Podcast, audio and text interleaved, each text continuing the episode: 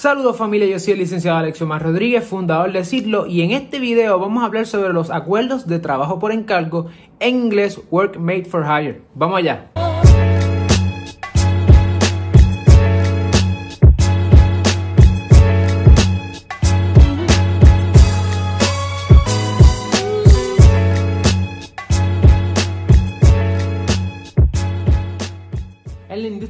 Es sumamente común que los artistas, los productores y los compositores, inclusive los músicos, trabajen a base de acuerdos verbales. Muchas veces estos acuerdos eh, conllevan intercambios, conllevan favores y lo hacen todo a base de te dije esto, yo te dije aquello, mano da, mano da, pero no se pone nada por escrito. Eso es uno de los errores más eh, comunes y de los peores errores que puedes cometer. De hecho, mira por qué. Siguiendo el ejemplo que hemos utilizado hasta ahora con la composición eh, de Prometo Amarte, digamos que yo me llevo esa composición y voy a un estudio a grabarla. Cuando yo estoy allí grabando, una de las cosas que puede ocurrir es que yo no pueda grabar todos los instrumentos y yo llame a otras personas para que vengan y graben junto a mí la, el, lo que sería el master.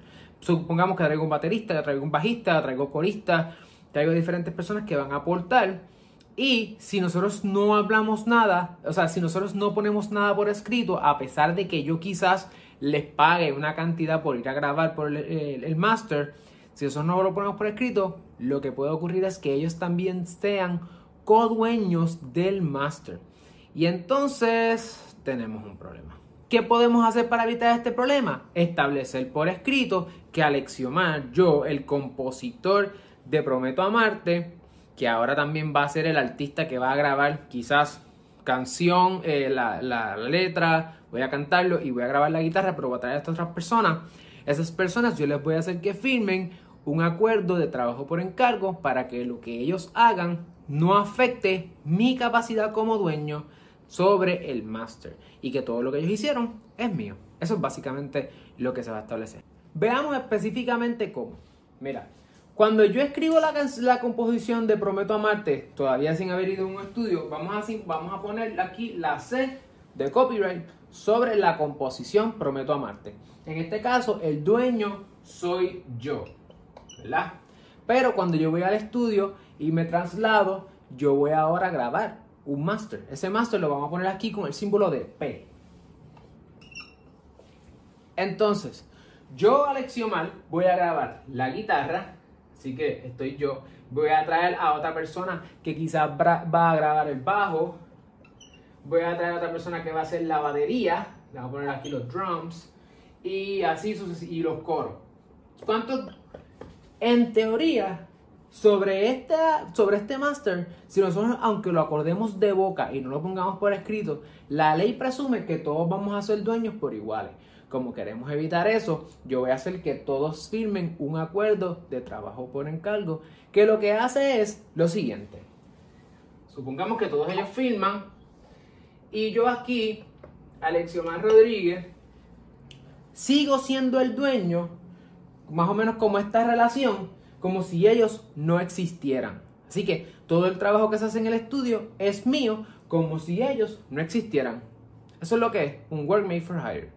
La manera de uno poder tener un work made for hire por lo general son dos formas. En general en el derecho es entre la relación del patrono y un empleado, cuando un empleado hace las cosas dentro de su espectro de trabajo, ¿verdad? Como en su empleo. Esa es una forma. Y la segunda forma en que se configura el work made for hire es en una relación contractual eh, a través de una cláusula que se establece que es un trabajo por encargo, un work made for hire. En ese caso, que es el caso de la música, pues aquí no hay patronos ni empleados, lo que se necesitan son tres requisitos. Primero, que se acuerde que esta gente, estos músicos que vinieron al estudio a grabar para mí, lo están haciendo de manera que yo les comisioné el trabajo. Por lo tanto, el guitarrista fue, el baterista fue, el bajista fue a grabar en beneficio mío porque yo les pedí que fueran a grabar el máster. Eso es lo primero, un, un trabajo a comisión. Lo segundo es que se ponga por escrito. Así que esto tiene que estar por escrito en un contrato y en ese contrato hay una cláusula de trabajo por encargo. Y tercero, que ese trabajo pertenezca a una serie de categorías que son, por ejemplo, leo, eh, que sea un trabajo audiovisual. Que sea una colección, que sea una compilación, una traducción o un trabajo suplementario. En el caso de las disqueras que utilizan esto, el trabajo por encargo en todos sus 360 agreements, que lo vamos a hablar después, ellos argumentan que cuando nosotros estamos grabando un sencillo, eso va a ser parte de una colección, que es el álbum. Que el álbum, eh, independientemente de cómo definamos el álbum, es una colección de sencillos. En ese caso, nosotros argumentamos, mira, tú lo que acabas de hacer es un trabajo que yo te pedí, está por escrito y es porque es sencillo y yo lo voy a utilizar eventualmente como parte de una colección de mis trabajos, etc. Eso es lo que es un work made for hire. ¿Cuánto dura el work made un trabajo? Ojo, ¿cuánto dura un trabajo que se da en work made for hire? Miren la diferencia. El copyright de mi composición dura mi vida más 70 años en este escenario donde yo soy el único autor. En el escenario donde Work Made for Hire, no es esto. Sino, esto, esto aplicaría si no existiera el Work Made for Hire. Cuando hay un Work Made for Hire, lo que aplica son 95 años desde que se publica, o sea, se publica la obra, que sería el master, o 120 años desde que se crea la obra. Y eso es. Así que el Work Made for Hire es un acuerdo donde un principal contrata por escrito a comisión, ¿verdad? Pidiéndole que haga un trabajo específico eh, a unas personas, una o más de unas personas, que hagan un trabajo para beneficio de él, donde esa persona, en este caso yo, cuando voy al estudio a grabar, es como si ellos no existieran y para propósitos de la ley yo soy el único autor del master. Ellos es como si no existieran. Yo tengo todos los derechos del master y por lo tanto, eh, yo tengo, en este caso, yo tendría el derecho del máster y, los derechos sobre la composición.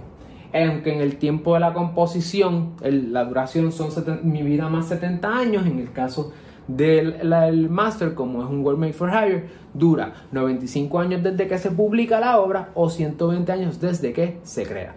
Antes de terminar, quiero darle un tip. Hay argumentos de jurídicos que dicen que cuando uno graba un sencillo, eso no es parte de, un de una colección de trabajo porque no va a haber ningún álbum.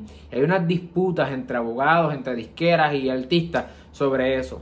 Y por eso vas a ver en algún recording agreement este, que esté bien hecho, los 360 agreements tienen estas cláusulas también. Y si tú estás comisionando el Work Made for Hire para algún artista que lo haga hacer para ti o algún músico, quien sea, asegúrate de incluir una cláusula que diga que si esta relación no se considerara un work made for hire, porque a lo mejor vas a un tribunal y hay una, una pelea con esa persona y el tribunal dice, eso no es un work made for hire, dice la cláusula, la parte aún así acuerda en ceder todos los derechos y cualquier interés propietario sobre esa, sobre esa obra, ¿verdad? Sobre este trabajo que se hizo.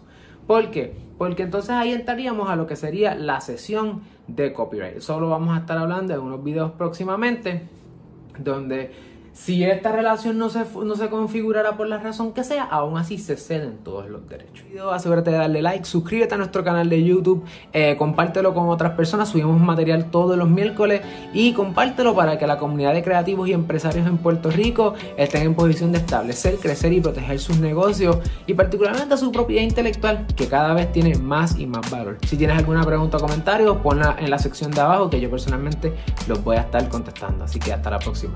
Gracias.